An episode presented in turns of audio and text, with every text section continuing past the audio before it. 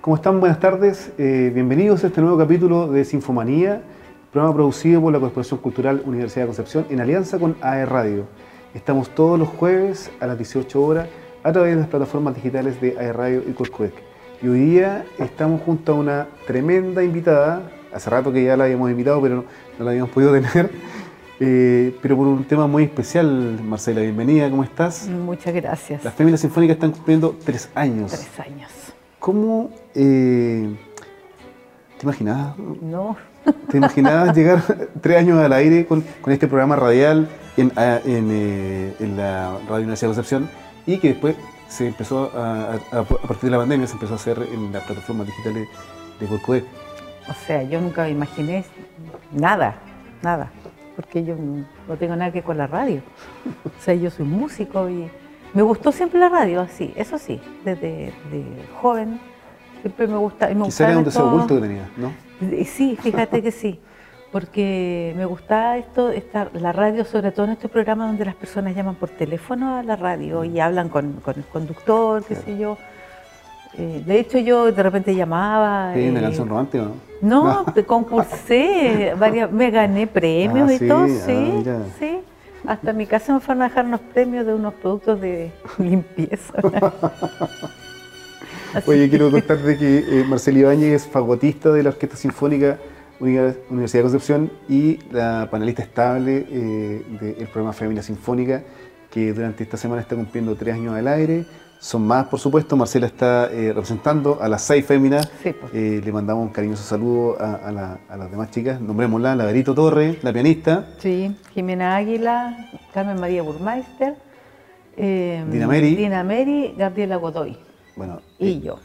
Las seis, las seis féminas integrantes de la Orquesta Sinfónica de la Universidad de Concepción conforman este panel que se llama la Fémina Sinfónica y como ya les decía, durante esta semana están cumpliendo tres años al aire con una cantidad de invitadas, Marcela, que usted, ni, ustedes se imaginaban, ¿no?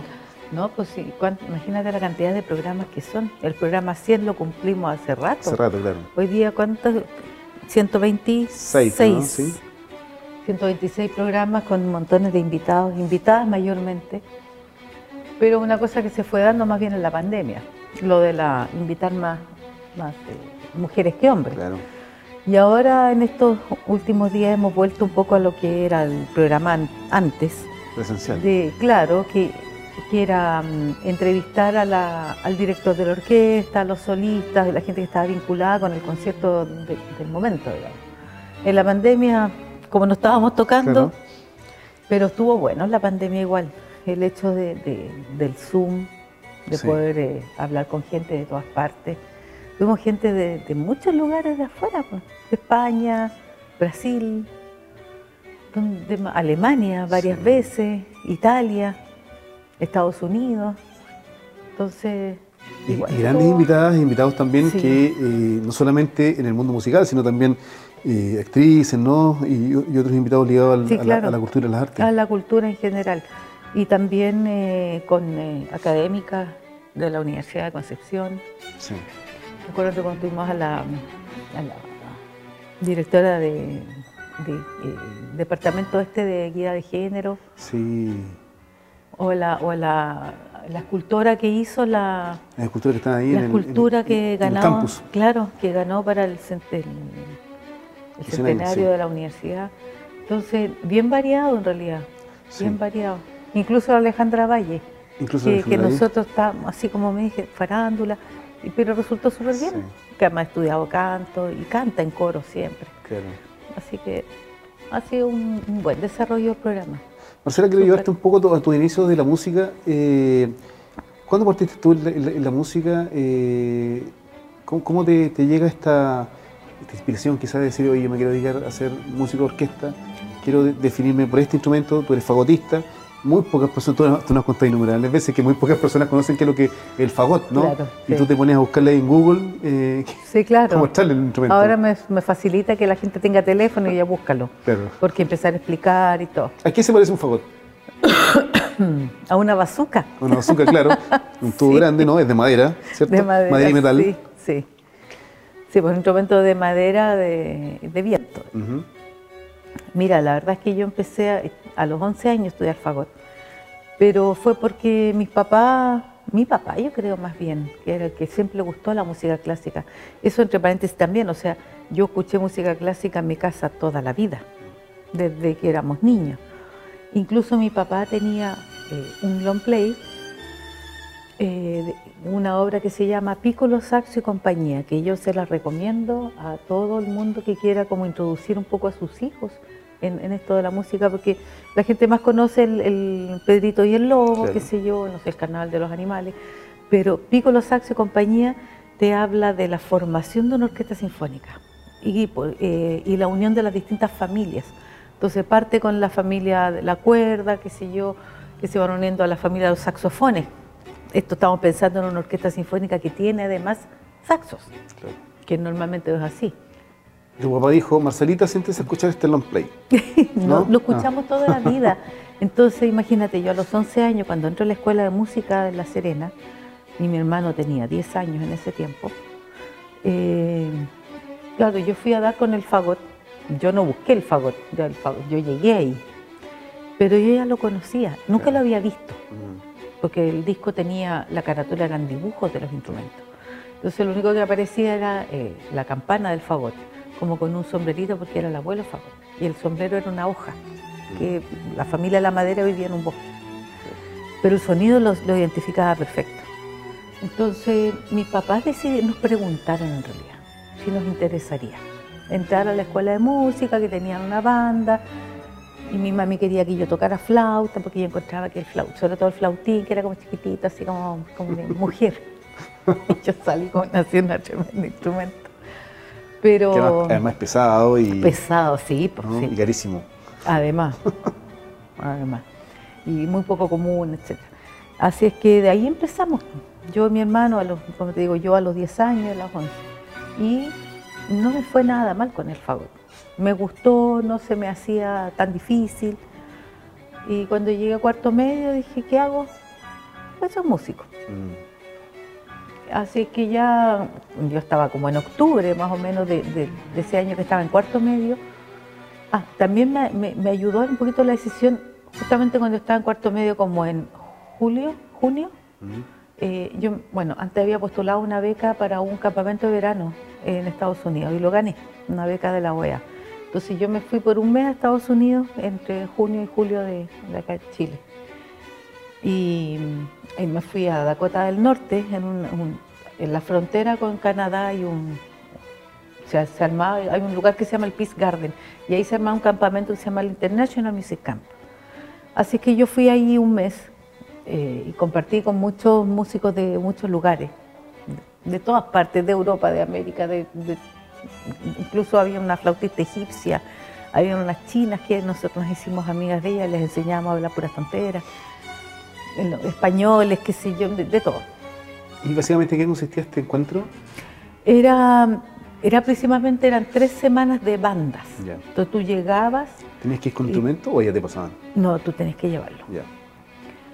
Y el uniforme, que, o sea, había que ir con cierto uniforme y ellos te mandaban antes por correo unas insignias que tú tenías que poner. Incluso te decía que en el último aeropuerto que tú estabas, que era Maynot, tú ya en ese aeropuerto tenías que tener puesto el, uniforme, porque así te reconocías con los otros que iban llegando de otras partes.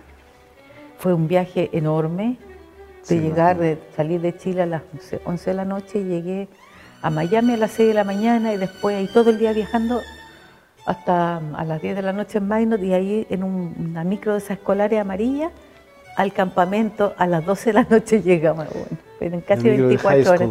Sí, sí.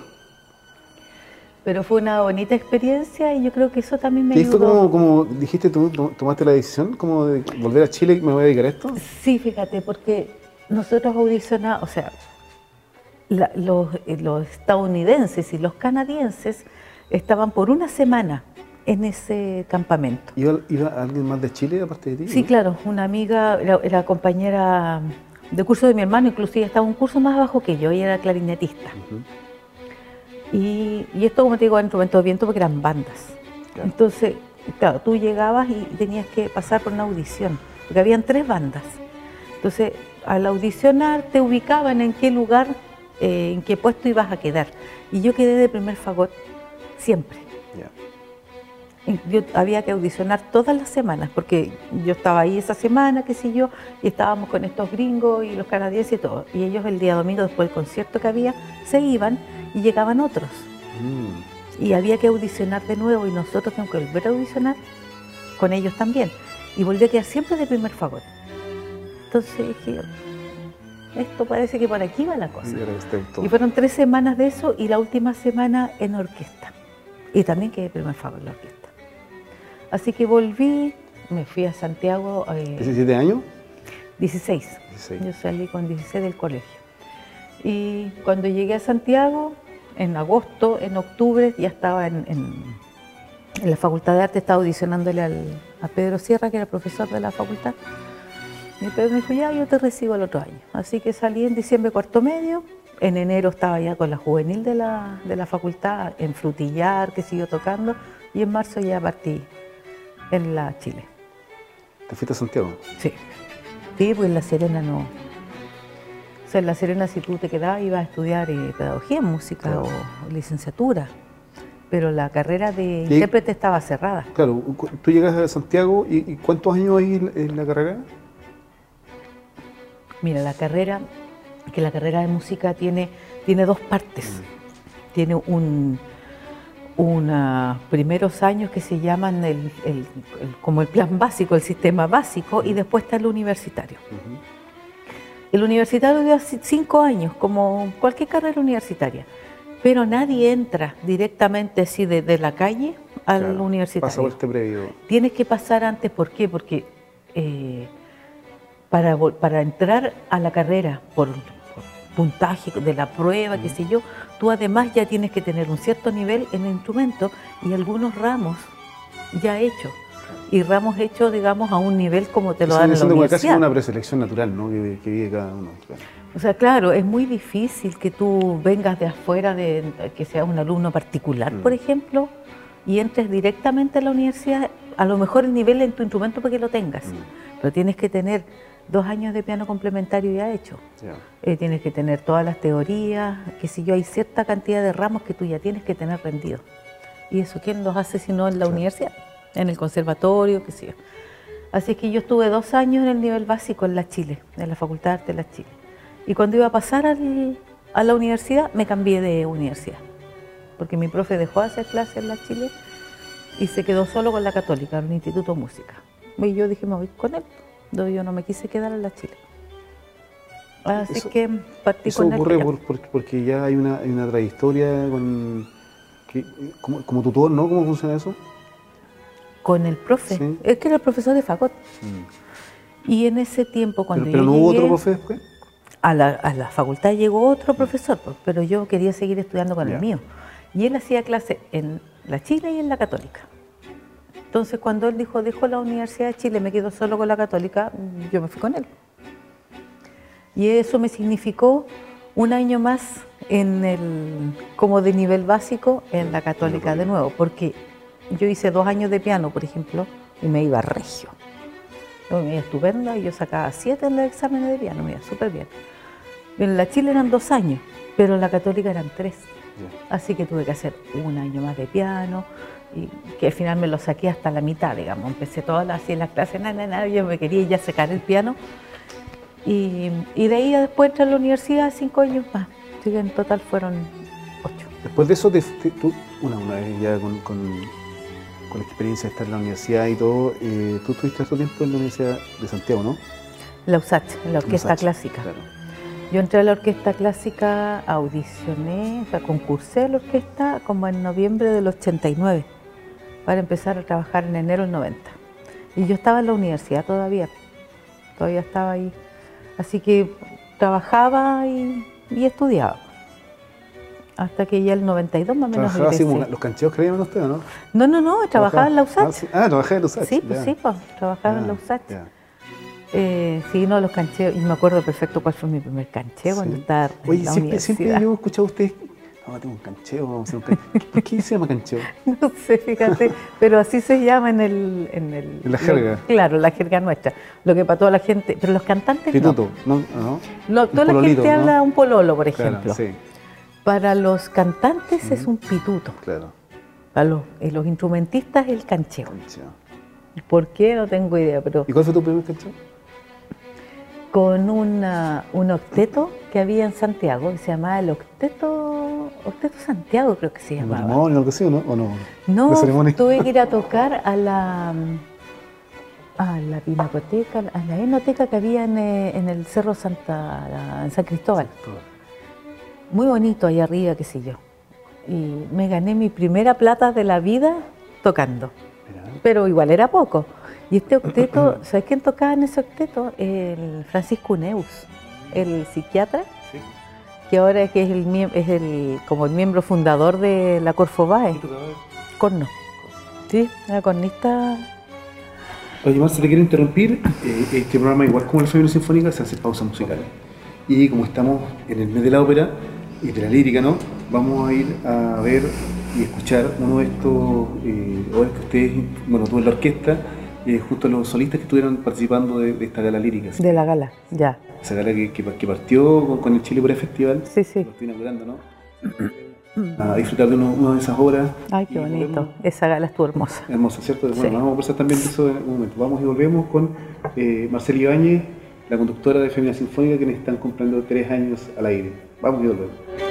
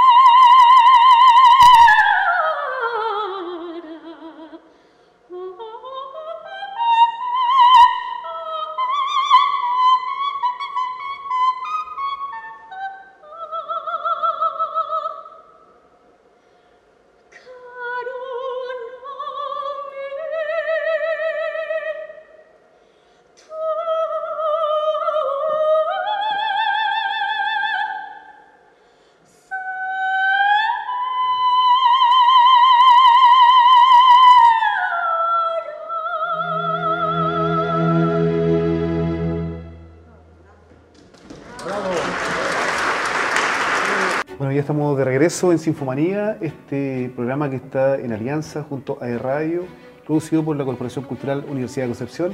Y bueno, Marcela, queremos darle un saludo y agradecimiento al equipo técnico que está aquí detrás de las cámaras, Gustavo, Yanira y Tomás, ¿no?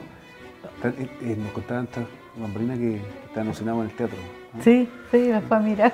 Tú, tú, que, tú que has estado toda la vida ligado al teatro, lo conversábamos en la pausa musical, eh, yo te preguntaba si te ha tocado hacer ópera en el, Teatro eh, Municipal de Santiago, que es tan bello, ¿no? Sí, sí, sí.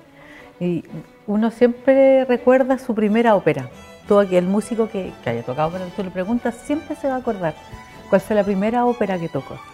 La primera ópera que yo me tocó participar fue Los Cuentos de Hoffman y en el Teatro Municipal con la Filarmónica y con Miguel Ángelo Beltri dirigiendo. ¿Cómo se vive desde el escenario? Eh, tú que estás como en el centro de, la configuración de la orquesta, ¿no es cierto? Porque los fagots eh, están como en medio, ¿no?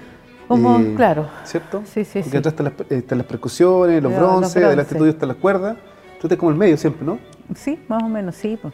Con la madera está como al centro de la orquesta, frente al director. Como que de alguna forma igual se pierde en la ópera. Porque, no en la ópera, yo no tengo idea de lo que pasa arriba. Ustedes están abajo en el foso cuando hay ópera, ¿no? Eh, es una lata. ¿Ah? Es una lata porque los colegas de la cuerda que siempre están en la orilla alcanzan a ver, no todo obviamente. de reojo, ¿no? Sí.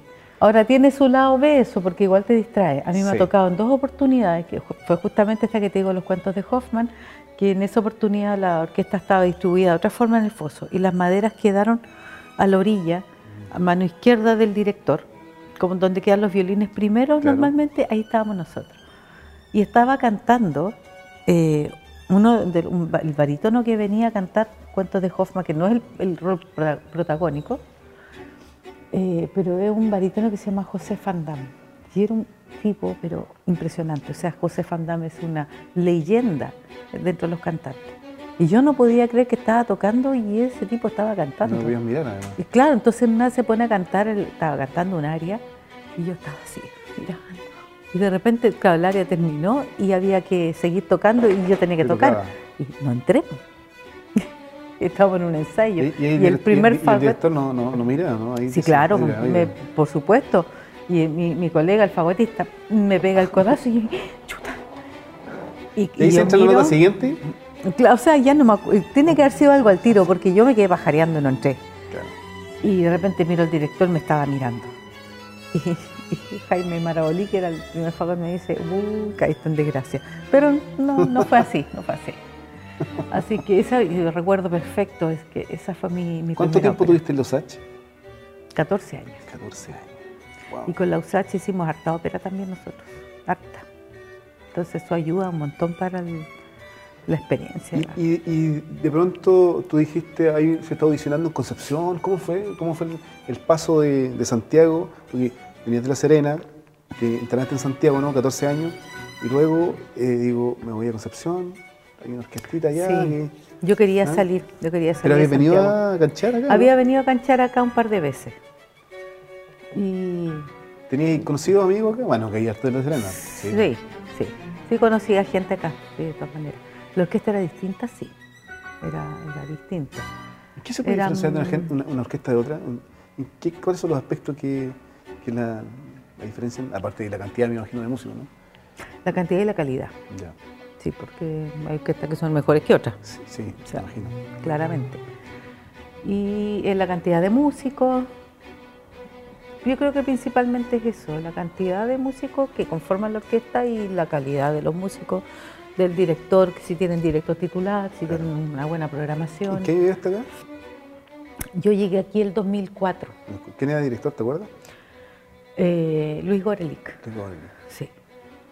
Sí, claro. Entonces yo cuando llegué a esta orquesta fue, estaban ellos saliendo de un proceso súper eh, difícil que les tocó eh, con el maestro Gorelick, porque él vino a, o sea, él hizo como una limpieza, digamos, de alguna forma. Y entonces se fue gente que ya no estaba tocando mucho, qué sé yo, y todo, y entraron otros un, recambio, digamos, gente más joven, ¿entendés? Entonces, cuando esto pasó y fue difícil para los músicos de la orquesta, obviamente. Y cuando pasó todo esto fue que yo llegué. Eh, y de hecho yo llegué también a ocupar el puesto de una de esas personas que también se había ido. ¿Cómo, cómo se hace el proceso de, de postulación? O sea, ¿cómo, ¿cuál es la audición que tiene que hacer un músico para entrar a una orquesta como, como esta? Ese, por concurso, sí. No, lo más normal es que sean concursos públicos. El concurso tú, cuando llamas a concurso en un cargo en orquesta, tú lo tienes que publicar en el diario un mes antes. Y ese es el aviso que damos para todo el mundo de que hay concurso. Tú te inscribes, Audicionan, ¿no? Como, como o sea, te inscribes al, a- a- al lugar, dice yo, yo quiero concursar, y entonces eh, te inscribes y te mandan la música. Claro. Te dicen, vamos, tienes que tocar la obra exigida y los, eh, y los solos de orquesta. Entonces te mandan la música y tú te preparas y te presentas ese día. Ahora, la forma del concurso mismo depende de cada orquesta. Claro. Pero acá, por ejemplo, los concursos son a cortina cerrada. Pero cuando yo concursé aquí no era o sea, el cortina jurado no te cerrada. ve, te El solamente. jurado solamente escucha, que es como el ideal de concurso. Ahora, cuando yo concursé aquí no fue a cortina cerrada, no fue a cortina abierta. Y así que yo entré y yo veía al jurado y los saludas y te pones a tocar. Ahora, la si tú piensas que tocar con cortina cerrada te pones menos nervioso, no es verdad. te pones igual de nervioso. Claro. Yo creo que el concurso para entrar a una orquesta es la instancia donde un músico pasa más nervios, más que cuando tocas como solista con la orquesta. Sí, porque cuando estás ensayando te sale todo perfecto, pero No, maravilloso. ahí, después algo te, pifiáis, ¿no? Y mira, por último, yo he tocado como solista con la orquesta en la USACH, toqué dos veces, la orquesta en la, en la Nacional Juvenil también. Y claro, efectivamente tú te pones nervioso cuando vas a tocar como solista, pero eh, por otro lado le estás tocando a un público que si les gusta, fantástico. Va a faltar más de alguien que no le gustaste. Claro. Y bueno, no- si no te quieren, no te aplaude nomás. Sí. Pero cuando tú estás concursando a un puesto en una orquesta es distinto. Porque yo estoy compitiendo con otras personas por ganarnos un puesto de trabajo, Un lugar. un lugar. Y más encima en, un- en los países latinoamericanos y en Chile, que mm, el campo ocupacional es. Ahora, estos últimos años, más, un poquito más. Pero en la época en que yo estaba joven y que buscaba trabajo, era, era poco. ¿Cuántos años llevas allá en la orquesta? Aquí 17. 17 años. Sí. Te pasaste 17 años tocando el fagot, ¿cierto? Nadie, nadie llegó a molestarte, hincharte, hasta que de pronto te dicen a ti y a otras mujeres de la orquesta y te dicen, oye, eh, ¿qué tal si ¿Qué hacen, les parece? si hacen un programa de radio? Claro. No, esta- fue como bien raro eso en realidad. Es que nosotros no nos, o sea, nunca se nos ocurrió. Y es más, nosotros estábamos tirándola así como, porque no- yo no recuerdo cuando nos llamaron ustedes a esta reunión. O sea, noviembre, tiene que haber sido 2018. como en octubre, Sí, 2018, no, octubre del 2018. claro. Y nos, Fines para, de octubre, para sí. proponernos esta idea. Y después ya nos citas tú a una reunión Claro. Como para ya hablar del tema seriamente. Yo siempre me acuerdo que Primero se nosotros, le, hizo, se le hizo una invitación así como a todas las mujeres. Como a claro, todas, pues. Claro, a todas las integrantes, que son aproximadamente 13, 14, ¿no? claro, Eh, y no aceptaron todas, por no, claro. supuesto, No, pues hay gente que no le gustan las cámaras, que no, no, no- Claro. les incomodan, que o que dijeron que sí al principio, después Sí, dijeron que no, claro. en fin, quedamos como 10. Al principio eran como 10, claro. Sí, O 10 y 6. hoy 16, porque se fueron muriendo por el camino la otra. se fueron yendo. Sí. Y aquí quedamos las más, las más luchadoras nomás. Sí, pues en esa reunión nosotros siempre nos acordamos porque antes de que tú llegaras a la reunión, allá arriba en la sala de Sí, reuniones, del, del coro. Claro, nosotros nos pusimos de acuerdo. "No, ya, sí, no, perfecto. El programa muy bien y todo. Y, y era mm, noviembre a estas alturas, para Sí, esa segunda. mediados de noviembre, Claro, ahí. era como mediados de noviembre. Y nosotros dijimos, digámosle a Julio que perfecto, partamos en enero con una marcha blanca para saber cómo funciona esto. Y si andamos bien, entonces de marzo para adelante ya nosotros hacemos el programa de radio. Y llegaste a todas las reuniones y dije, oye, pero si ustedes empiezan a grabar en dos semanas más. No fue así como un shock. Partieron, el 1 de diciembre, El 1 de del diciembre. 2018. Sí. Y ya van de- 126 programas al aire, eh, donde ya lo comentábamos, eh, cada una de ustedes eh, aporta desde, desde su visión de mujer ¿no? a, a este, a este programa que, que en un principio yo les decía que lo más interesante del programa era que ustedes se interrumpieran, que, interpelaran a, la invitada y entre ustedes también tuvieran diferencias de opinión y que le dijeran ahí. Entonces fue, fue como un poco el sello que, tenía el programa, ¿no? Al, mm. inicio, que, era la radio, ¿no? Y, es que también era demasiado desordenado de repente. Yo a veces escuchaba por la radio el programa y decía, Dios mío, no se entiende nada, porque una hablaba y la otra encima, se te parece que se nos pasó un poquito la mano con él. Pero ya después como que ya agarramos más la onda, así, al principio fue como difícil, porque uno no, ninguna sabía hacer nada de radio, que, y además que grabamos allá en, el, en los estudios de la radio, no sé, igual era bueno, también es importante eh, la apuesta que hizo la, Radio DEC por eh, esta... Por darnos ese espacio. Este espacio, porque además son, eh, si bien es cierto, son, son mujeres que pertenecen a una orquesta que constantemente estaban en la parrilla programática de, de, la Radio DEC con música. Sí, claro. Pero en esta oportunidad estaban instalando un tema en, en, las diferentes artes ¿no? y la cultura eh, en una conversación muy relajada con, sus invitados al principio, igual al principio estaban medio formales, sí, después como se relajaron ustedes. Hasta no estudiamos la pauta. Claro, hasta se estudiaba la pauta al principio. Claro, al principio. Sí, no, sí, la verdad es que fue al principio no estábamos bien nerviosas. Sí, de todas maneras, si nadie sabía mucho qué íbamos a hacer. Y nos miramos, me acuerdo que salimos el primer programa y se, les prendió la ampolletita roja y de, Claro, grabando, oh, no, yo, yo me aprendí esa pauta de memoria, me acuerdo, estudiándola así en la noche, pero mal. Y nerviosa, nerviosa. Y salimos de ahí así como que la hicimos, la hicimos, no lo podíamos creer que habíamos hecho un programa. Pero además, eh, Marce, eh, cuando, cuando parte todo este tema, eh, había que elegir una conductora de Stalin. Y que además empezaron a rodar en el, en el, en el panel y, al principio eran tú, dos más, ¿no? Y, naturalmente como que todos dijeron la Marcela. Tiene, que, ser la, tiene que ser la locutora. ¿Tú asumiste del, del, principio como...? Es que claro, no me quedó otra porque además que nadie más quería. sí, pues todos que dijeron conductor empezaron a mirar así para arriba, ¿no? No, tú, tú, de todas maneras, claro, no, sí, la Marcela, sí. Bueno, será pues. Oye, y, y, y todo este tiempo que, que, que a ti te tocaba hacer el programa porque generalmente estás tú, digamos, siempre. Siempre. Siempre, eh, excepto un par de veces que, que, te ha parchado la chica o... La Jime, la, Vero también. Sí, pues, todas están parchados. Eh, pero eh, hay alguna así como que, te bandejea bien o no, que, te sigue la corriente, que... Con la que puede ser mejor el programa. desordenado además. Pues. Mm. bueno, sí, yo creo que cada una tiene su característica. Sí. La Carmen María, ponte tú, es como, ella es bien estudiosa para los programas. Yo creo que es la que más se prepara, lejos. Y, ve información por todas partes y hace unas relaciones, ella es curiosa y anota todo, qué sé yo. Es como la más, la más estudiosita, digamos.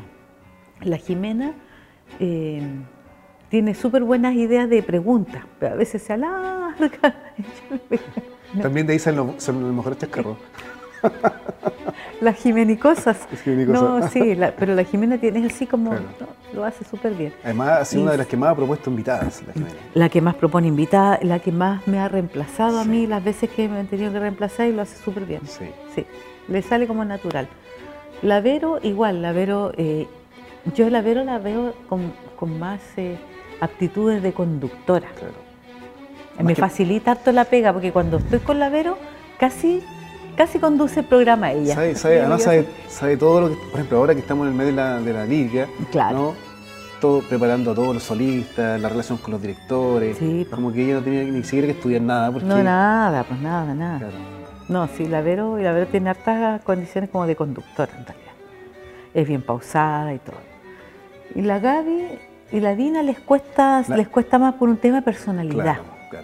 Pero la, Dina, por ejemplo, se prepara yo. La Dina la matea, la Dina sí, la matea. es que le decíamos la Dinipedia. La Dinipedia, su, su pauta escrita, ¿no? Las preguntas.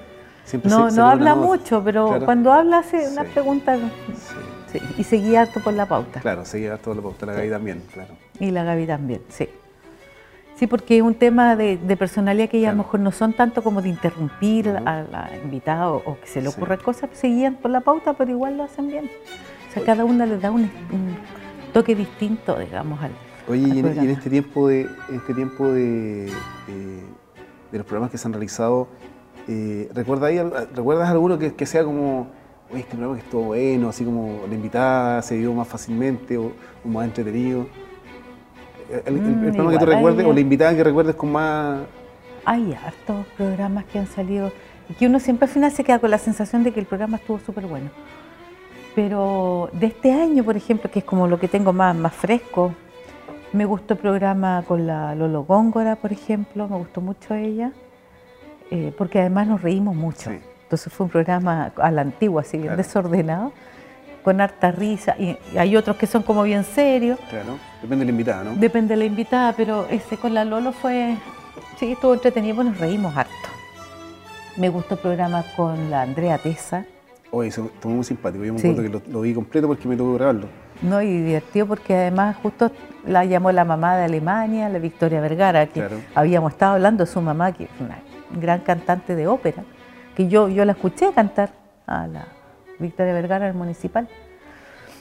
Y estábamos hablando de ella y la mamá la llama por teléfono con videollamada y así que nos muestra, mira mamá, estoy... Igual fue divertido, nos, nos muestra las fotos de cuando... ganó este concurso del Festival de Viña, y vestido que se tuvo que poner, y tuvo unos moños que se... Con Miguel y con todos los... y estuvo bueno Y le tocó hacer mucho eh, acompañar a cantantes famosos, a la Andrea Tesa. Ah, sí, pues, sí, claro. Sí.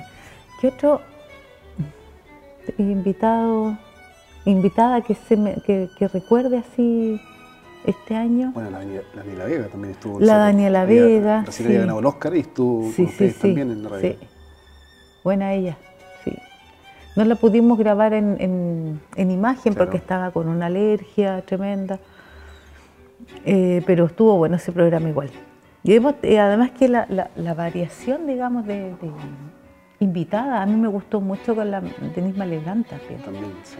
Sí, porque ella es que tiene una personalidad así como es media, media guerrera para sus cosas. La Cecilia Echenique igual. Y del ambiente clásico nuestro, imagínate la Verónica Villacoel.